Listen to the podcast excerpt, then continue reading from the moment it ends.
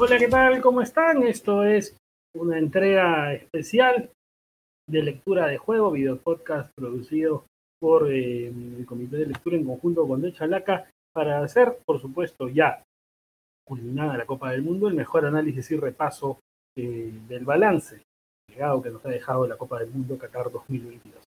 Y hoy, junto a Mariano, nos acompaña un invitado muy especial, al que ante todo cabe felicitarlo con un abrazo fraterno, con la alegría de, poder compartir este momento especial para el fútbol argentino, un gran amigo además de Pichalaca y una de las voces más experimentadas del periodismo deportivo sudamericano, Edgardo Broner, que nos acompaña hoy desde Buenos Aires con su sapiencia, su conocimiento y por supuesto de tantos años que conversamos sobre el fútbol y sus posibilidades y las copas del mundo, en las que además junto a Edgardo hemos coincidido, eh, esperando este momento del fútbol argentino, esta consagración de, la generación comandada por Lionel Messi, algo que parecía que ya le terminaba siendo esquivo y que acabó dándose. Algunos, eh, Edgardo, ¿cómo estás? Hablan de el cuento de hadas perfecto o el relato de las mil y una noches o mil tres, como decíamos hoy en la portada de Chalaca, porque es el mil tres de Messi, eh, que, todo encajó, ¿no? Eh, yo soy de los que creen que en el fútbol no todo es casualidad, que hay también causalidades y cosas que se van dando, pero es como que el final feliz de un cuento y una era, ¿no? ¿Qué tal, Roberto, Mariana? Una alegría encontrarnos y bueno, hoy sigue la fiesta en Argentina por este, por este final de cuento que decías que, estuvo tan postergado, ¿no? Porque teniendo eh, la selección al mejor jugador del mundo, que hayan tenido que pasar cinco mundiales hasta lograr esta consagración cuando ya se estaba despidiendo, fue fue difícil, ¿no? Por más que uno disfrutaba viéndolo jugar, eh, faltaba esto, ¿no? Más allá de lo que de lo que se diga, lo que se opine, si le faltaba el título o no le faltaba, pero quedó redondo en este momento con lo, con lo que significa para Argentina ahora ser tricampeón en una historia que, eh, bueno, de, de, un siglo y medio de, de fútbol que eh, que recién en 1978 conoció el, techo y bueno, que ahora sea la tercera consagración, tiene, tiene mucho que ver con, con el pasado también, ¿no? con la forma en que se vive el fútbol aquí y con la forma en que se juega, que eso deja un sabor especial por, por logros de un equipo del que pese a tener al mejor, la gente inicialmente no esperaba nada y después se ilusionó tal vez demasiado. Y, Edgardo, ahí, primero que tal, saludarte, muchas gracias por, por acompañarnos. Yo, yo, quería, de hecho no pensaba decirlo al inicio, pero me da curiosidad un poco, eh, tú con la experiencia y, el recorrido viendo, viendo fútbol y viendo la selección eh, argentina, ¿qué, ¿qué crees que, que, en este equipo de, de, Argentina, campeón del mundo, tricampeón, eh, digamos, se ¿Se puede hacer comparaciones con, los otros dos eh, argentinas ganadores de, los mundiales? ¿O, qué, o qué, qué, diferencias ha habido en este equipo? ¿Qué, qué crees de, que, de ese espíritu de los otros dos títulos hoy, hoy se ha podido ver tal vez en, el cuadro de Scaloni que finalmente se, se consagró en Qatar?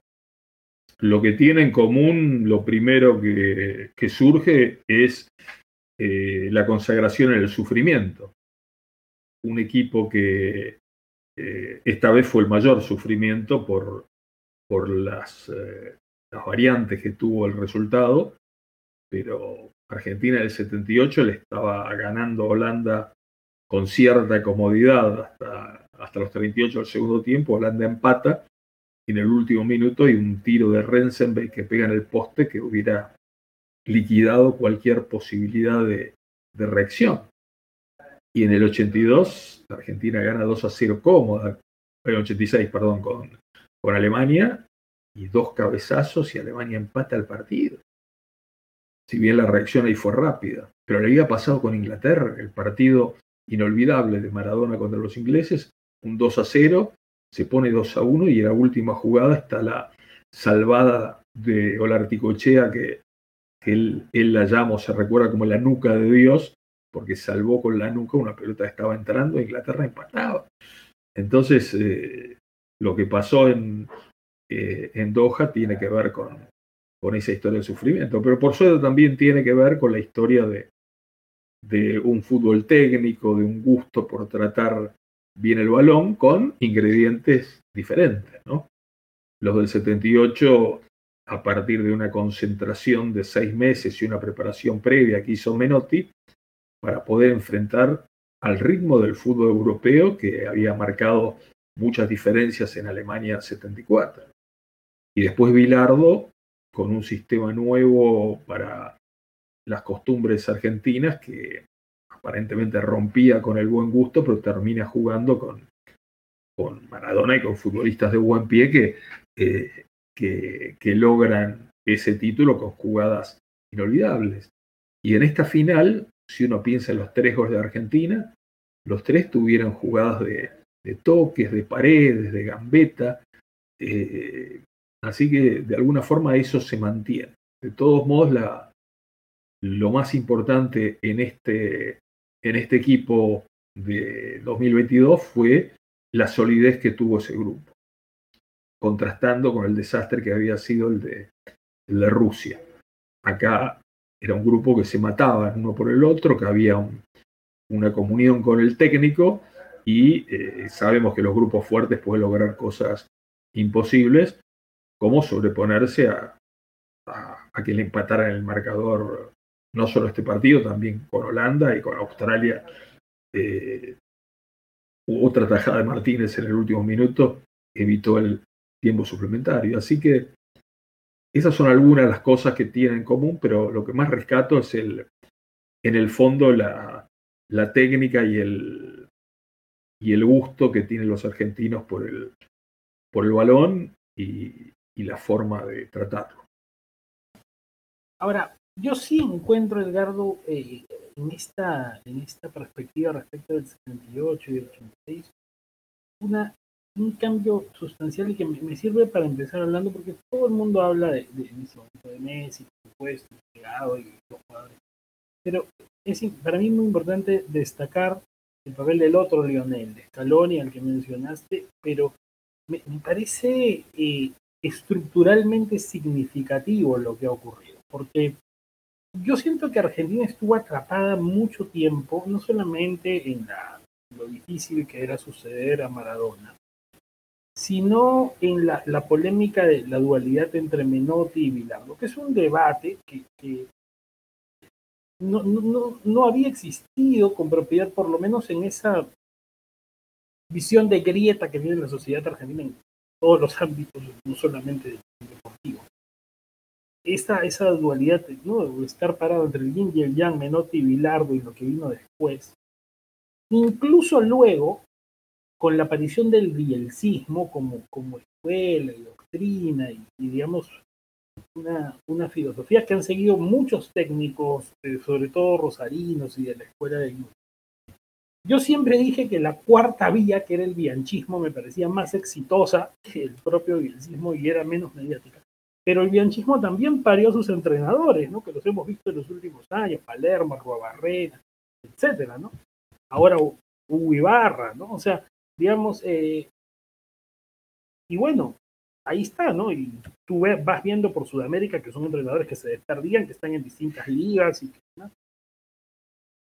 Pero Scaloni es totalmente fuera de contexto, ¿no? O sea, es, eso es un, una experiencia que ni siquiera se da sino más en los clubes de, de, ni siquiera digo primera división, en general en otras categorías de fútbol argentino, que un entrenador con nula experiencia recibe un encargo fuerte,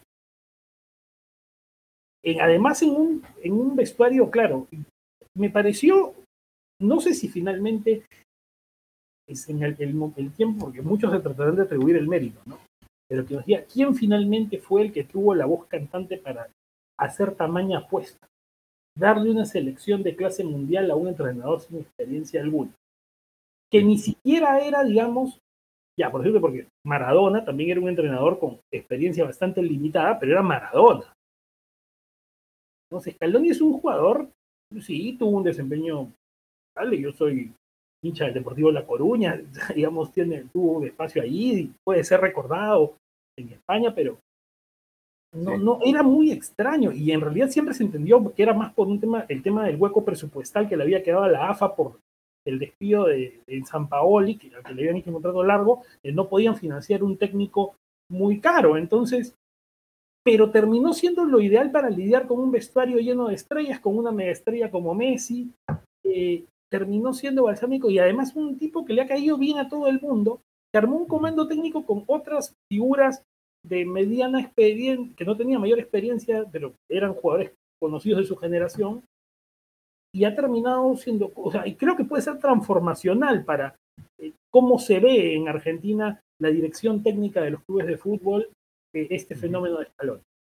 Sí, sí. No, inicialmente fue una locura, a todos nos pareció una irresponsabilidad, porque fíjate que se hablaba de los, técnicos argentinos conocidos en el mundo, como Simeone, Pochettino, eh, bueno, Gallardo, que ya había tenido su consagración acá, eh, en general se pensaba en ese tipo de, candidatos. Y creo que en una lista de 100 o de 1000 candidatos, Scaloni no figuraba, porque no había dirigido nada hasta ese momento.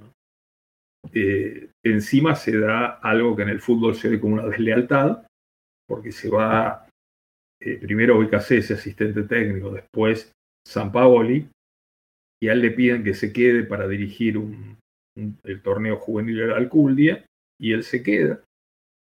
Entonces eh, dejó también hay una mala impresión, dice, no, este tipo además es desleal por agarrar eh, el desafío, porque después le dijeron, bueno, ahora quedarte hasta la Copa América, ¿no? Eh, así que el, responsable fue Claudio Tapia, el Chiqui Tapia, el actual presidente del AFA, que, no sé, él habrá visto por la forma de trabajar en Rusia, habrá hablado mucho y, a lo mejor le vio algo que, que la gente no conocía. Incluso al principio fue conflictivo en el grupo porque él había tenido algún problema con Agüero y primero no lo convocaba Agüero, no lo convocaba Di María. Eh, entonces no se sabía qué iba a pasar con eso. Bueno, sin embargo, nos sorprendió a todos manejando la, eh, el, el recambio de jugadores que era necesario por, por las edades y fue eligiendo correctamente, incluso en la Copa América de 2019, que Argentina sale tercero, ahí seguía habiendo dudas y medio del tercer puesto como que le permitió seguir adelante, le estaba a prueba. Yo pensé que en cualquier momento lo despedían y, venía alguno de estos nombres conocidos. Pero claro, ahora a todos nos cae bien, más allá del título, te digo, sin embargo, en el partido con Arabia Saudita, una, una imprudencia que para mí había cometido Tapia es renovarle el contrato hasta 2026 antes de, este mundial.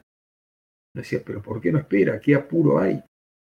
Y cuando lo veíamos perdiendo con Arabia Saudita y desconcertado, porque el equipo no le respondía y él tampoco sabía qué hacer, uno decía, ¿cómo pueden haber hecho esta barbaridad de renovarlo? Y bueno, después, con críticas que algunas quedan por cómo manejó ciertas situaciones. Ya había mostrado en ciertos partidos de Copa América esa tendencia a ir para atrás a defender un resultado cuando iba ganando, que no nos gusta verlo por la mentalidad del fútbol argentino que, quiere ser más ofensivo.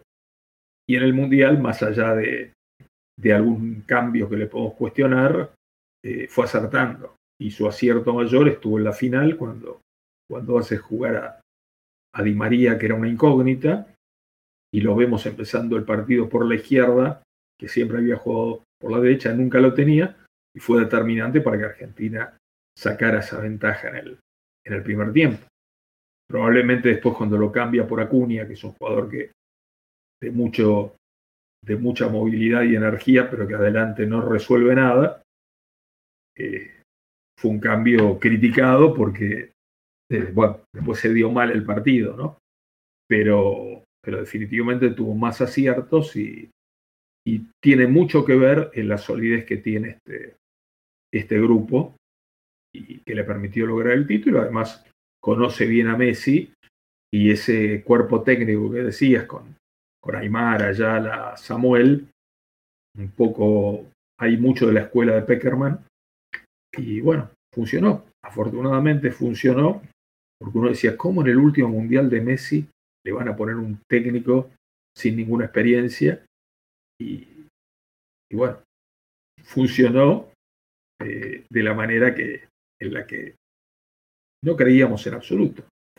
Así que, y como dices, también marca un precedente. Fíjate, hoy Independiente está contratando como técnico, contrató a Leandro Stilitano, que es un entrenador que ha sido asistente técnico en Argentina y en Chile, incluso en Independiente, entrenadores importantes, pero más allá de alguna experiencia en el fútbol de la primera C, primera D, es su primera experiencia. Todos están criticando la decisión independiente de contratarlo, pero si tenemos el ejemplo de entrenador sin experiencia, una trayectoria similar, campeón del mundo, ¿quién puede negarse a que se haga esa apuesta? Depende mucho del buen ojo. Y esto en un mundo donde los, entrenadores cobran fortunas y que a los dirigentes les va a gustar esta alternativa. En vez de contratar un, entrenador que gana un millón, apuesto por uno de 10 mil y a lo mejor me sale bien como escalón. No, sí, y de hecho, a ver, no sé si ese será el perfil del, técnico que, vaya a haber hoy en, en, Argentina o que se busque, pero claro, Scaloni, o sea, yo no sé si a Scaloni hoy se le esté reconociendo sus virtudes como estratega, táctico, ¿no? Pero, eh, sino más bien ese manejo del, grupo, ¿no? Pero yo creo que ahí, o, sea, quizás una, puede haber una mayor apertura hacia... Eh, hacia la confianza en lo que uno siente que va funcionando, más allá de, nombres pesados o algo, ¿no?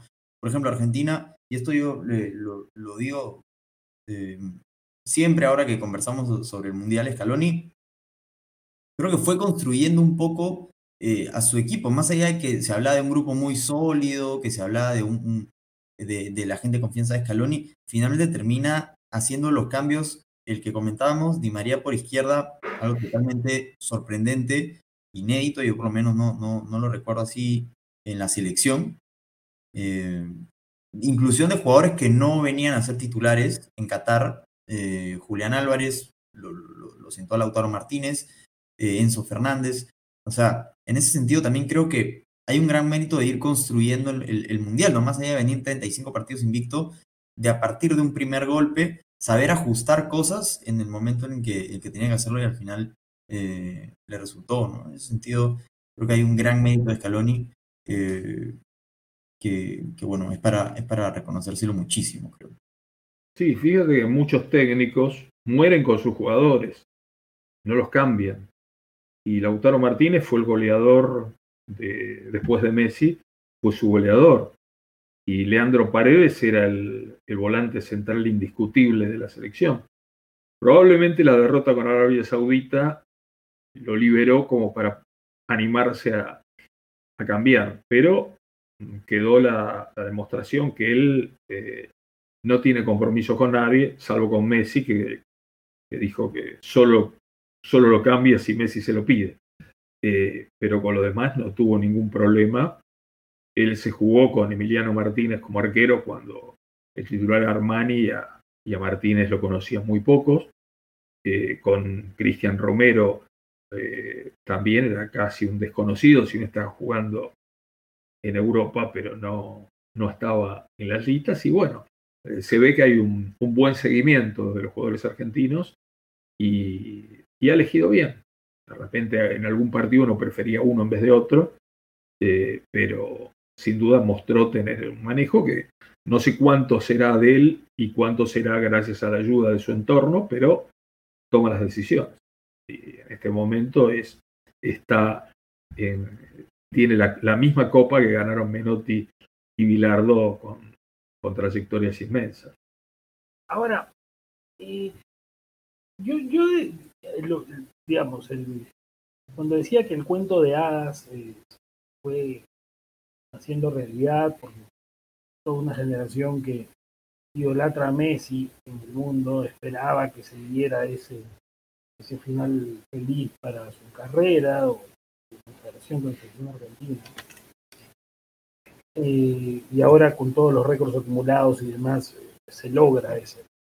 Lo cierto es que yo, eh, sí, es un final feliz para Messi, para el planeta fútbol que lo ve así, pero sobre todo es para Qatar también, ¿no? O sea, mira, Edward, si, si Neymar no se hubiera escapado de la responsabilidad, porque yo creo que se escapa de la responsabilidad Neymar de patear el penal que le debía corresponder a él, no, no mandar a un chico de 20 años como Rodrigo. Al primer penal, el primer penal lo tiene que patear el, referente de, todo equipo. Eh, habríamos tenido en semifinales la fantasía catarí perfecta. Los cuatro jugadores, eh, cuatro equipos liderados por jugadores estrellas del PSG jugando eh, el título. Eh, encima entregado el Día Nacional de Qatar, con ¿no? la túnica que terminan dándole a Messi. O sea, creo que para Qatar también hay una fantasía perfecta consumada en esta Copa del Mundo, más allá de todas las enormes críticas que se le han hecho en muchos casos con bastante sustento. Además, un mundial que ha tenido un montón de problemas logísticos y lo hemos sabido de, primera mano de muchísimos amigos que han estado eh, en la cobertura del mundial. Pero que bueno, eh, también encaja en esta historia de, perfecciones y, sobre todo en la historia del propio Messi hoy día, eh, jugador del PSG, que termina protagonizando una batalla épica con Mbappé. Hoy día yo discutí en Twitter sobre el, peso del Mundial. Hay mucha gente que ayer se la califica como la mejor final o partido de la historia, me parece un poco exagerado, ¿no? Yo decía ahora en Twitter que me parece que sí eh, no, no vivíamos una final con tantas emociones desde la del año 66 entre Inglaterra y Alemania, con el tiro de Johars al. Eh, quizá eh, la final de Italia 34 con el Duce amenazando a los checoslovacos y los goles en el suplementario pueda tener también algo parecido a esta. No creo que supere a, la historia del milagro de Berna, del húngaro remontado por los alemanes, ni mucho menos al maracanazo. Algo Sí, lo que, pero es una final Claro, lo que tuvo de, diferente o de extra fue eh, más variantes en el marcador y más emociones, porque eh, incluso la de el Mundial de Uruguay 30, que Argentina le gana 2 a 1 y Uruguay gana 4 a 2, tuvo esa, esa variante, como, como también la que dices de, de Berna, que Alemania da vuelta al resultado. Pero acá Argentina estaba ganando el partido con, eh, como para golear, le empatan. Marca el tercer, le empatan y, parece que todo se viene abajo y lo va a perder. Marca el, tercer gol y ya está, y le empatan y, de milagro no lo pierde. Y después toda la tensión de los penales. Entonces, en, variedad de emociones, creo que fue la, mayor. Eh, es difícil comparar por lo que eran los tiempos, pero yo creo que acá los, los que sobrevivimos en Argentina a esta final no necesitamos ir al cardiólogo por varios años, pues estamos muy bien de, salud. Ha sido tremendo vivir esa situación. así que creo que por ahí eso la hace, la hace especialísima, más allá de que, de que estas finales las, eh, las estamos viendo todos por televisión, cosa que recién en 1970 empezó a, suceder, ¿no? Eh, pero fue una final excepcional y de, y de tensiones supremas. A, ver, yo, yo de hecho también voy a añadir un argumento. Yo sé que, obvio, eh, la historia es por algo y lo, que, y lo que nos cuentan y lo que se sabe. Y la magnitud de lo que fue la final del 50 y del 54 eh, por las emociones y por los contextos, es altísima, pero podemos quizás marcar una, una diferencia, ¿no? O sea, eh, de las finales que hoy se pueden ver completas, o sea, esta es, yo creo que realmente la justa la que más emociones tiene y tiene variables que no tenían las otras. Como, como dices, Edgardo, además, o sea, dura más, dura 120. Y hasta el último minuto eh, tuvo emociones y después los penales. O sea, creo que tiene muchos elementos que ya no quiero decir si comparar, pero que no tuvo ninguna otra final, ¿no? O sea, si la comparas con las otras que fueron definidas por penales, es más emocionante. Si la comparas con las que es de tiempos extra memorables, también fue remontada. O sea, yo creo que tiene muchos elementos para, para considerarla ahí arriba, arriba. Sí, y además el ingrediente que estaba Messi y que está Mbappé, hay como un duelo interno entre el, el mejor y el que está tomando el, el camino del mejor para, para los próximos años y lo que significaba el resultado, donde los dos hacen goles.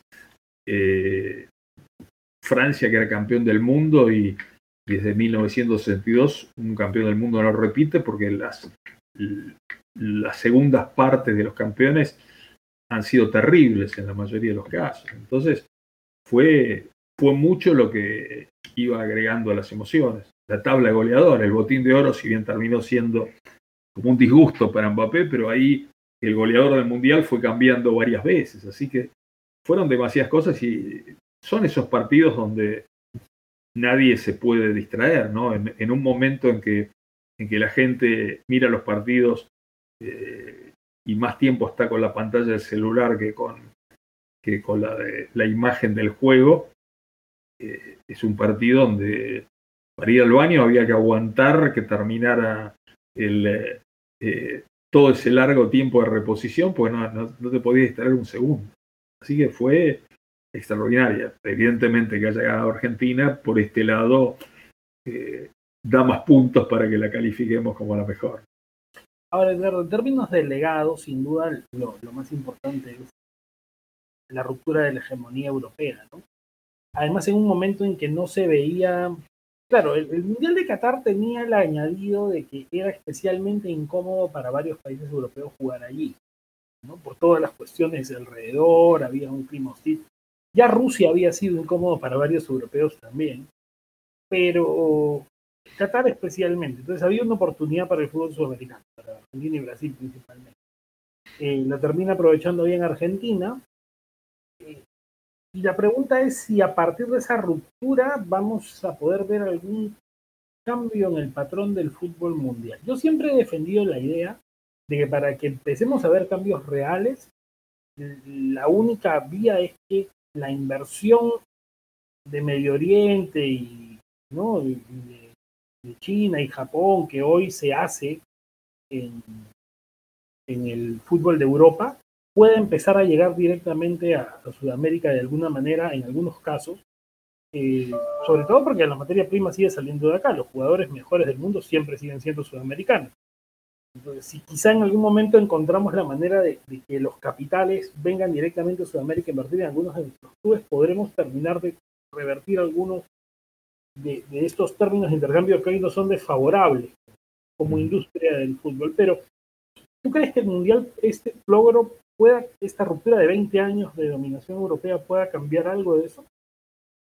Fue, fue muy importante romperlo, ya era terrible que, que encima tuvimos que aguantar varias finales entre europeos en, este milenio, eh, que por fin llegara este, este cambio. Y además que nos afecta a todos los países sudamericanos, ¿no? Porque por suerte ahora con 48 equipos vamos a tener 6 grupos y una opción más, pero siempre en Europa se miraba mal, decir, bueno, como si son 10 países van a ir 5 a, jugar. Ya cuando eliminaron a Ecuador y Uruguay fue, fue malo, pese a que venían bien y le faltó un poquito para clasificar, eh, porque es bueno que esa presencia que habían tenido los sudamericanos en, octavos y hasta en cuartos de final en las últimas copas. Entonces, eh, tenemos que eh, tenemos que cuidar ese lugar y ese espacio porque en algún momento si, si no seguimos ganando nos van a, nos van a dar menos cupos. Acá eh, Roberto Fontana Rosa, el, formidable escritor que, ya se fue hace 15 años, él decía, acá muchos gobernantes nos mienten que, estamos en el primer mundo, que vamos al primer mundo. Dice, bueno, eso es mentira. Pero en el fútbol estamos en el primer mundo. En el caso de Argentina decía, bueno, un país que tuvo a Di Stefano, a Maradona, a Messi. Eh, y eso lo extendemos a Sudamérica, porque acá tenemos jugadores formidables en todos lados. Entonces eh, hay un potencial y por eso hay tantos jugadores sudamericanos dando vueltas por el mundo y hay tantos entrenadores sudamericanos dando vueltas por el mundo.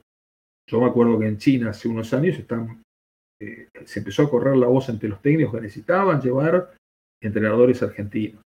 Eh, en algunos lugares los brasileños tienen más éxito, como, pasa en, algunos países árabes y de, Asia en general, pero esas potencias valoran la técnica y el conocimiento sudamericano. Y bueno, a lo mejor ese intercambio puede ir hacia lo que, hacia lo que tú estás pensando. Eh, decían cuando iban a, desmantelar este estadio 974 de, de Qatar en, El Salvador, yo tenía la información que lo iban a llevar para allá. Eh, los chinos construyeron un estadio en, Costa Rica y no sé si en El Salvador también. Entonces, eh, ellos saben lo que son nuestras economías, saben de las dificultades de nuestros países, pero saben que en el fútbol seguimos siendo grandes potencias. Entonces eso puede cambiar. En lo que pasó en este mundial, bueno, creo que la adoración por Messi ha sido algo que trasciende. Yo ya lo vi en, cuando fue la Copa América Centenario en 2016, que en Estados Unidos en un estadio había 70.000 personas, había 30.000 o 40.000 con camisetas de Messi, del Barcelona o de la selección argentina. Y la mayoría no eran argentinos, había pocos argentinos. Como se está viendo en, este momento en Asia y como se ve lo que pasa en la India, en Bangladesh. Acá decían que entre India, Bangladesh, Pakistán y otros equipos, Argentina tiene, tiene eh, entre sus hinchas algo así como la tercera parte de la población mundial. Eh, entonces hay una admiración. Creo que el cambio en el fútbol que se, que se está viendo probablemente está más marcado por, por el VAR y, el tema arbitral. Un VAR que no nos dieron muchas explicaciones, pero dio la impresión que en los últimos partidos eh, ya no, no, estaba, no estaban tan minuciosos como pasaba antes, porque los primeros partidos obligaron a cambiar la manera de, jugar el fútbol, de vivir al fútbol, como esos 15 minutos de, tiempo adicional que, bueno, fueron creo que alrededor de 8 en la final, pero de alguna forma alguien internamente dijo, bueno, paremos la mano, esto sí, esto no. Entonces, creo que hay, por un lado, una tendencia a un fútbol más automatizado por la tecnología, que todos queremos que se mantenga el espíritu del juego y que haya justicia, pero no queremos que te cobren un offside por un hombro hablamos de Lautaro Martínez. Lautaro Martínez pudo haber sido el goleador y la figura del Mundial, y en el partido de Arabia Saudita le anulan un gol por un offside de, hombro, por, lo cual jamás podría haber convertido un gol, y otro más, y bueno, no se pudo recuperar. Eh, entonces, estas cosas fueron marcando el, eh, el fútbol. Y lo que se está jugando, yo creo que, que rescataría una vez más que dentro de lo físico, dentro de los cambios de sistemas, de la mayor velocidad a la cual se está jugando, sigue siguen prevaleciendo los viejos elementos del fútbol.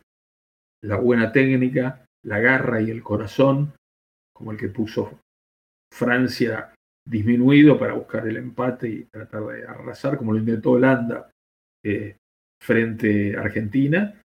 y, bueno, cosas que ya desde ese tiempo se dice que en el fútbol no se puede, no puede haber un jugador que no corra. Bueno, Messi no corre. Messi corre cuando va a hacer diferencia.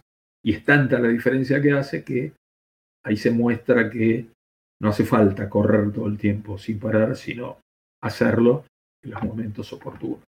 Así que resumo esta parte diciendo, Sudamérica sigue siendo potencia en el fútbol, tenemos admiración de, estos países que están creciendo, eh, como los asiáticos y los africanos, y eh, con este talento sigue prevaleciendo este juego que a lo mejor el día que el mundial que no ganó Argentina y lo ganó España, lo ganó jugando de alguna manera más parecida a lo que a lo que se juega por acá. Y Alemania aprendió muchas cosas de cómo jugamos nosotros.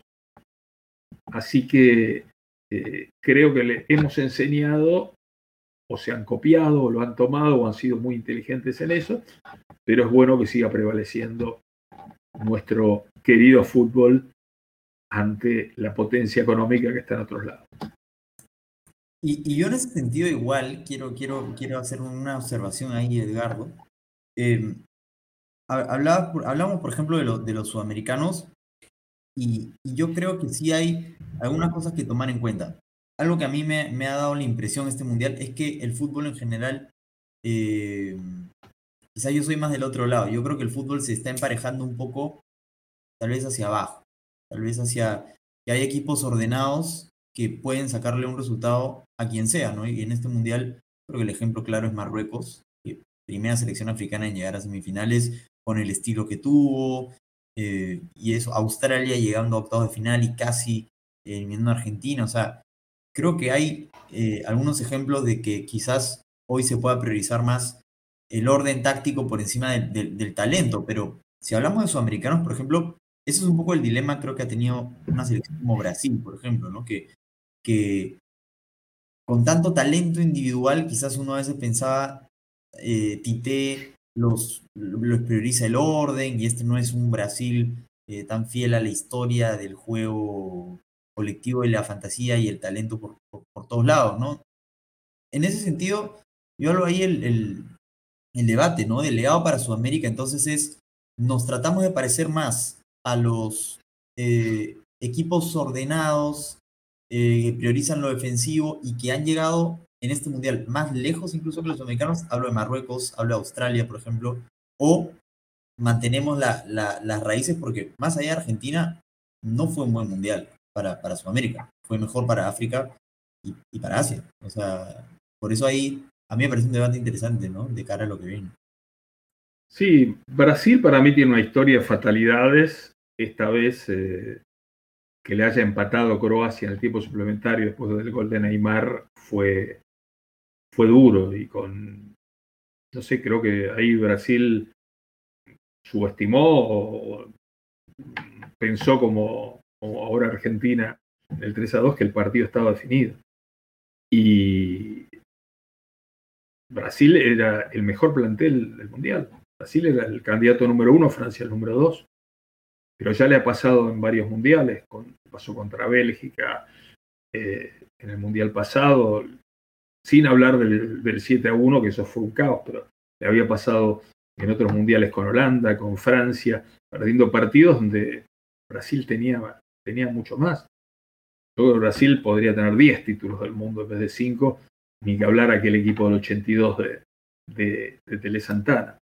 Pero esto es una combinación. Acá no se puede ni desmerecer las raíces ni eh, ni elegir jugadores. Brasil tuvo muchos años y creo que sigue manteniendo la idea de que los jugadores juveniles los eligen por el tamaño, que sean todos grandotes y fuertes. Y bueno, Bebeto y Romario lo, lo salvaron en su, en su momento y no sé, Messi y Maradona a lo mejor no podría haber jugado en Brasil en esa época.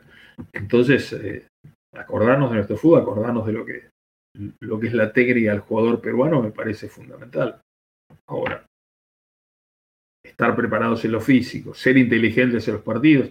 Por Argentina no podía salir a atacar a Francia de manera loca y dejarle espacio al contragolpe, porque eso es lo que quería. Entonces hay que saber adaptarse a ciertas situaciones. Y me parece que ahora sí cabe la flexibilidad, que es algo que, que siempre fue muy discutido en Argentina, incluso esa esa división entre Menotti y Bilardo parecía defender con línea de cuatro o con tres era cuestión de vida o muerte.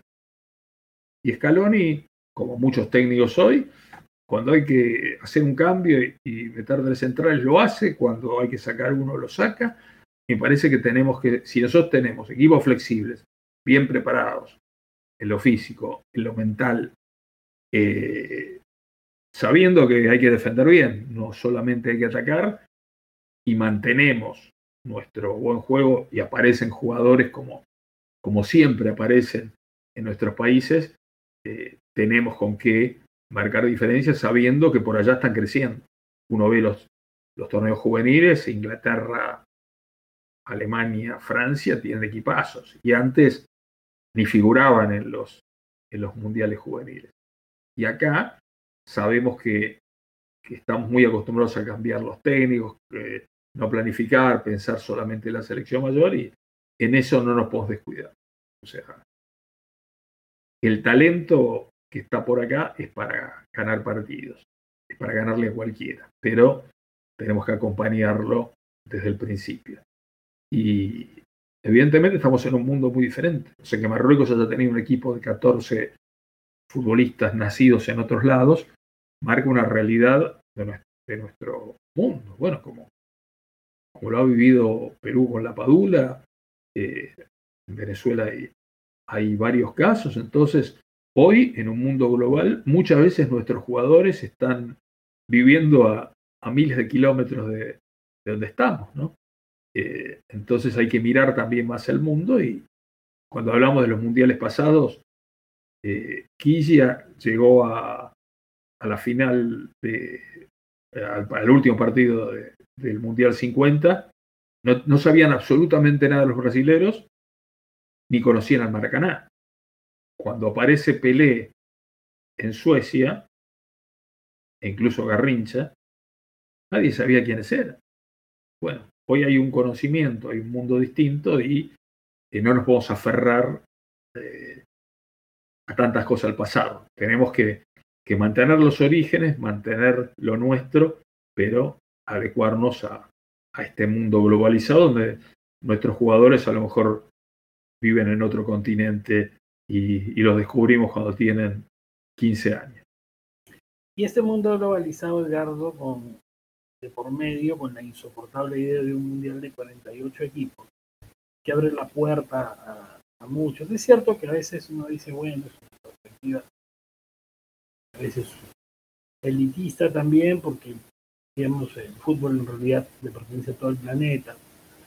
Es claro, además, los motivos comerciales que hay detrás. Digamos, FIFA hizo el Mundial de 24 para que fuera Estados Unidos siempre, luego hizo el Mundial de 32 para que fuera Japón siempre, y entiendo que el de 48 es con la expectativa de que vaya a China siempre, lo cual no sé, ¿no? Porque si ahora hubiéramos jugado con los cupos de 48, China habría tenido que irse a un desempate con Siria para ver si podía llegar a un repechaje intercontinental pero habrá que ver cómo queda esto para, para, el futuro y cómo encaja también el fútbol sudamericano, que es muy particular porque una eliminatoria de 10, en la cual ahora irían 6 y medio, ya no digamos que eso implica 7, los peruanos no podemos hablar de eso después de lo que nos pasó, sí, sí, sí. Eh, eh, pero sí, ¿no? Porque hay que ver cómo queda el fútbol sudamericano, porque por lo que hablabas también de, Brasil, por ejemplo, yo, Argentina ahora evidentemente está respaldado, pero los otros han quedado mal parados, o sea, Brasil está ahora lucubrando sobre si va Ancelotti a, rescatar el fútbol brasileño, ¿no? un poco sería una apuesta. Yo recuerdo que después del, 7-1 de 2014 se habló de Guardiola en Brasil, ahora se le da Ancelotti. Uruguay está con una confusión bárbara, natural, después de salir de un proceso largo, ¿no? Eh, claramente el técnico no estuvo a la altura del Mundial, eh, en este caso. Y, los otros países, el propio Ecuador, que debería estar un poco ¿no? enchufado con la idea de continuar con lo que ha hecho, está envuelto en un debate eh, terrible sobre si Alfaro sí, Alfaro no. Eh, y yo del resto de países sudamericanos, la verdad, bueno, en Colombia eh, ahora se ha ido con el consenso de Lorenzo, bueno, Edgardo es cuento a los que ven que es fuera de, su vasto conocimiento fútbol argentino, por supuesto, pero en especial es un eximio conocedor del fútbol venezolano por la cantidad de años que ha trabajado para Venezuela. Es un país del que se esperaba ya más en los últimos tiempos de lo que ha dado la propia selección vino tinto. Y bueno, acá nosotros hemos cambiado el entrenador y tenemos una expectativa importante porque técnico que tenemos es, muy reconocido localmente, pero hay que ver cómo nos va. Entonces, ¿cómo ves a Sudamérica encajando con su cantidad de cupos en este engendro de 48 equipos que se quiere armar? Sí, fíjate que en este mundial Perú era quinto y se quedaron afuera Chile y Colombia que estaban compitiendo hasta último momento y que tenían equipos como para ir al mundial.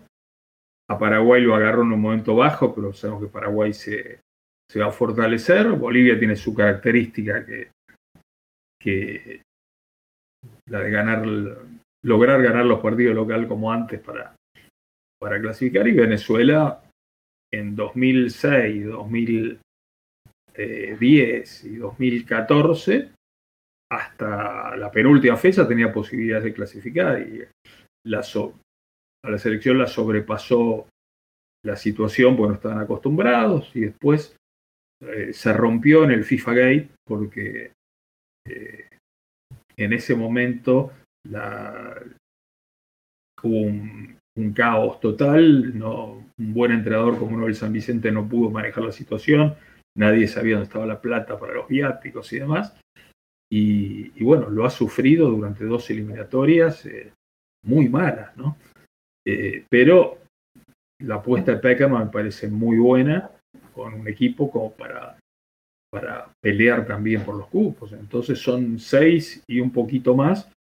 Por ahí son seis y medio, seis y un cuarto, porque viste que se va a jugar esta vez entre cuatro equipos un, un repechaje. Primero los que estén más bajos en el rating, en el ranking FIFA. Entonces a lo mejor es como un doble repechaje. Pero bueno, meterse, ser séptimo puede abre también una puerta para el Mundial.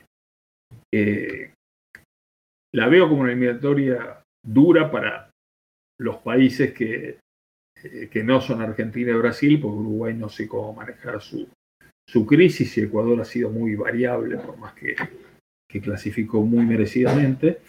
Eh, y además la veo, no me gusta que a lo mejor con la clasificación ya definida, Brasil y Argentina le ponen un equipo de primera a unos y después por un equipo de suplentes a otros, por más que puedan tener un muy, buen equipo de suplentes. Y creo que van a ocurrir cosas, esas características en la eliminatoria que la va a hacer más desigual. Así que es bueno no apuntar al, al séptimo puesto, sino tratar de quedar como antes, entre los cuatro o cinco. Eh, y, creo que hay mucho que mejorar, ¿no? Porque a Ecuador y Uruguay le faltó audacia. Ecuador venía muy bien y no, no tuvo el empuje necesario el último partido y Uruguay no, no pateaba al arco hasta que tuvo la necesidad.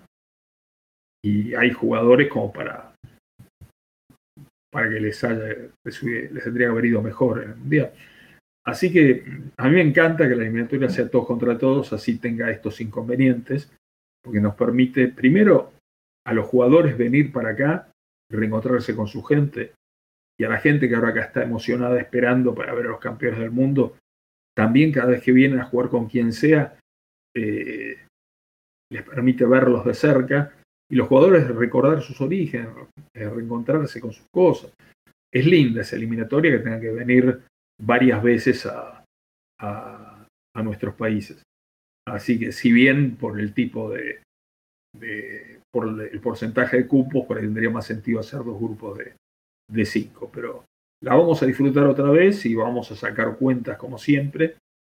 Y, y bueno, yo me temo que Argentina, así como post Maradona, post Messi, le vienen años muy difíciles.